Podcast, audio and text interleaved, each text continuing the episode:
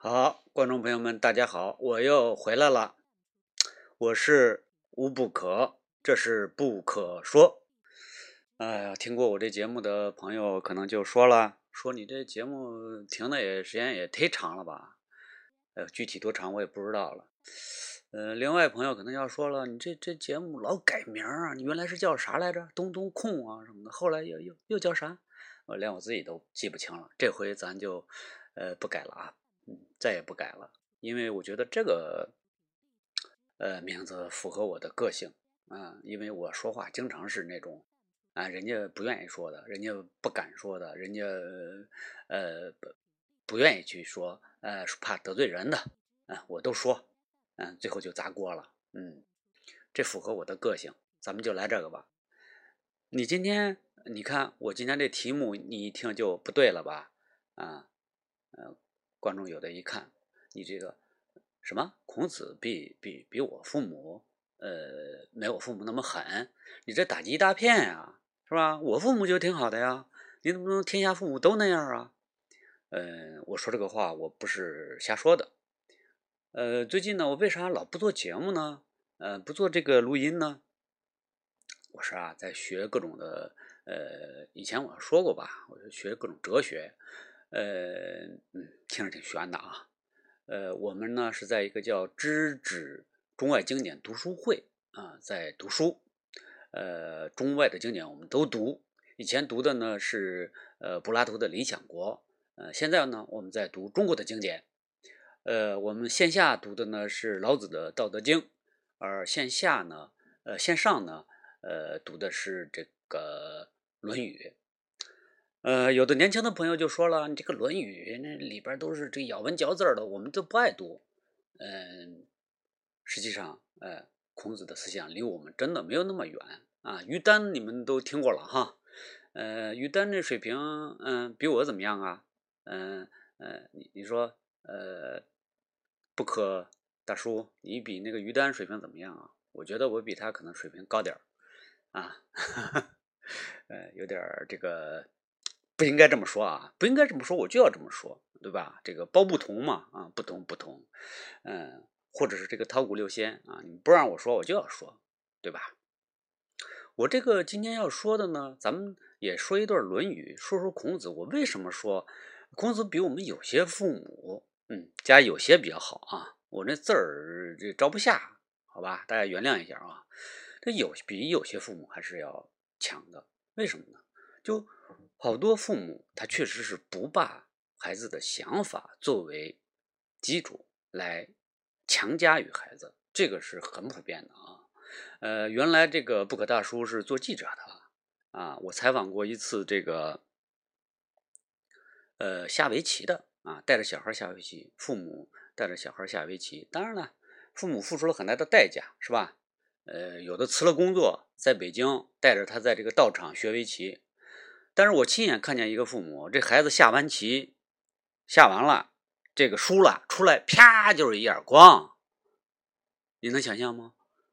就是说，孩子可能比你心里还难受，但是他就这么直接，这么暴力，嗯，这么粗暴，嗯，是吧？他想不到孩子心里边会更难受。那么其他好多事儿，呃，这个也都是这种。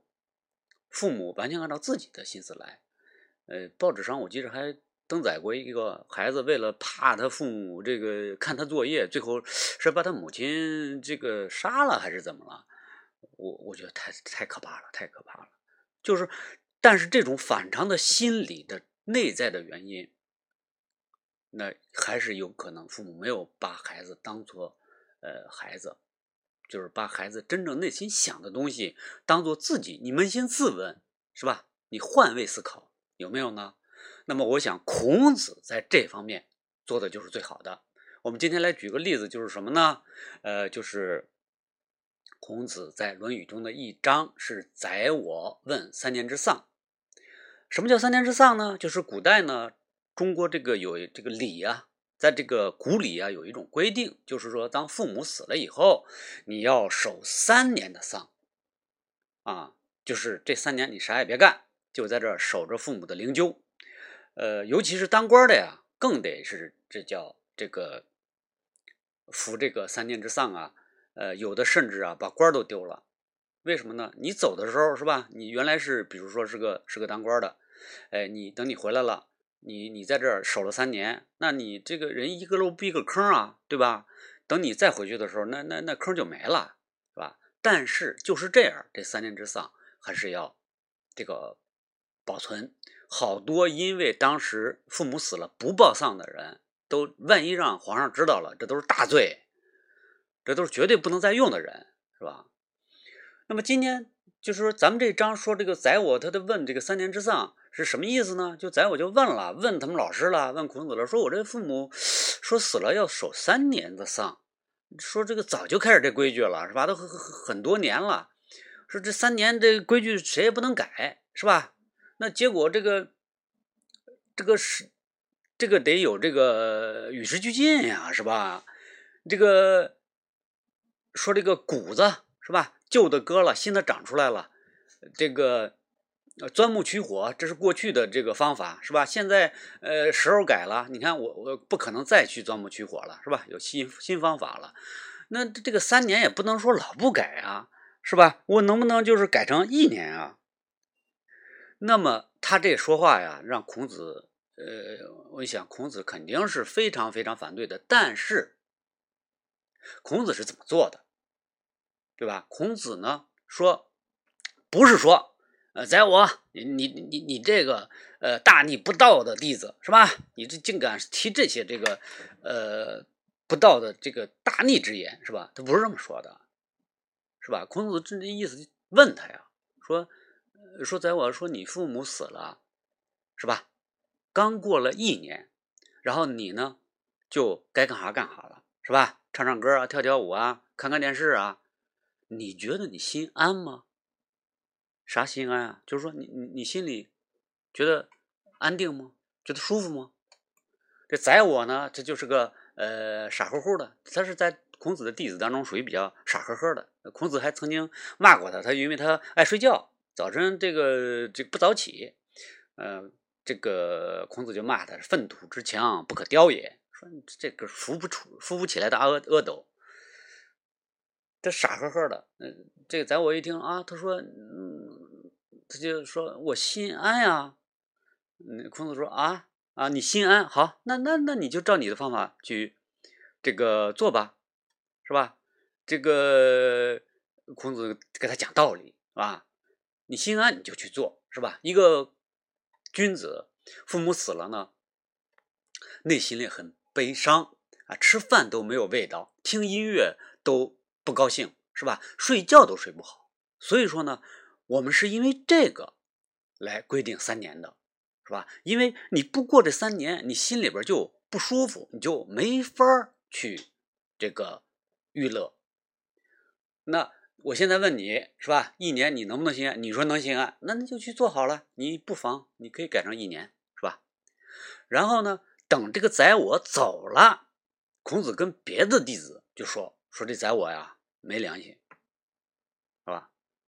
这个小孩啊，三个月才能离开父母的怀抱，所所以说呢，啊，不好意思啊，这个这个，我这个这个不可大叔这这嘴瞎说，这个小孩子三岁才能离开父母的怀抱，是吧？所以说你这三年呀，就是给父母的一个报偿，对吧？报答父母，呃，报了你三年都不能离手啊。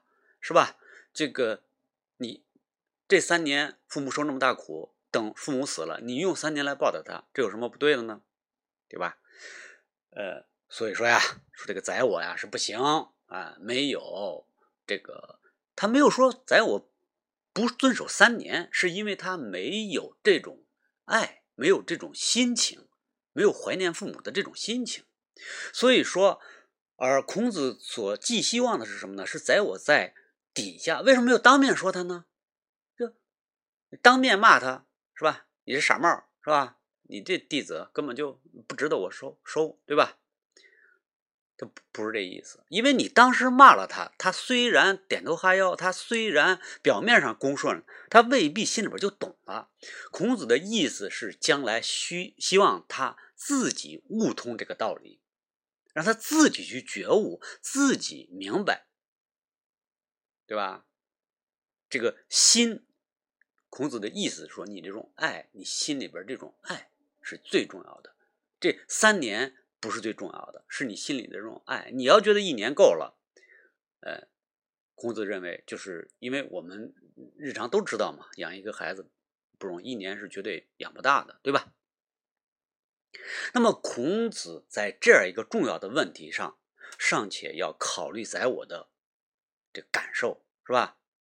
他暂时不懂，你就让他不懂好了，他迟早会自己明白过来的。那我们的父母是怎么做的呢？我们自己就有所体会，是吧？我也是在一个教师的家庭长大的，嗯，挨打倒是不多，嗯，但是被训是经常的，对吧？那么我就是说，我们读这些经典，我们表面上觉得里边这个咬文嚼字的，好像离我们很遥远，实际上孔子所说的就是。你要去体会，主要是要体会这种心情，只要体会这种爱啊，就跟说，嗯，呃，大叔跟你们倚老卖老哈，说这个搞对象的事儿是吧？有的觉得这女同志怎么这么麻烦呀，是吧？啊，老说这些啊，爱不爱我呀，爱不爱我呀？其实他要的是什么呀？要的就是你内在的心里边有没有他，对不对？哎，有的时候你也不用怎么干活，也不用怎么卖力，哎，你要是时常对他表示那种关心，哎，就够了。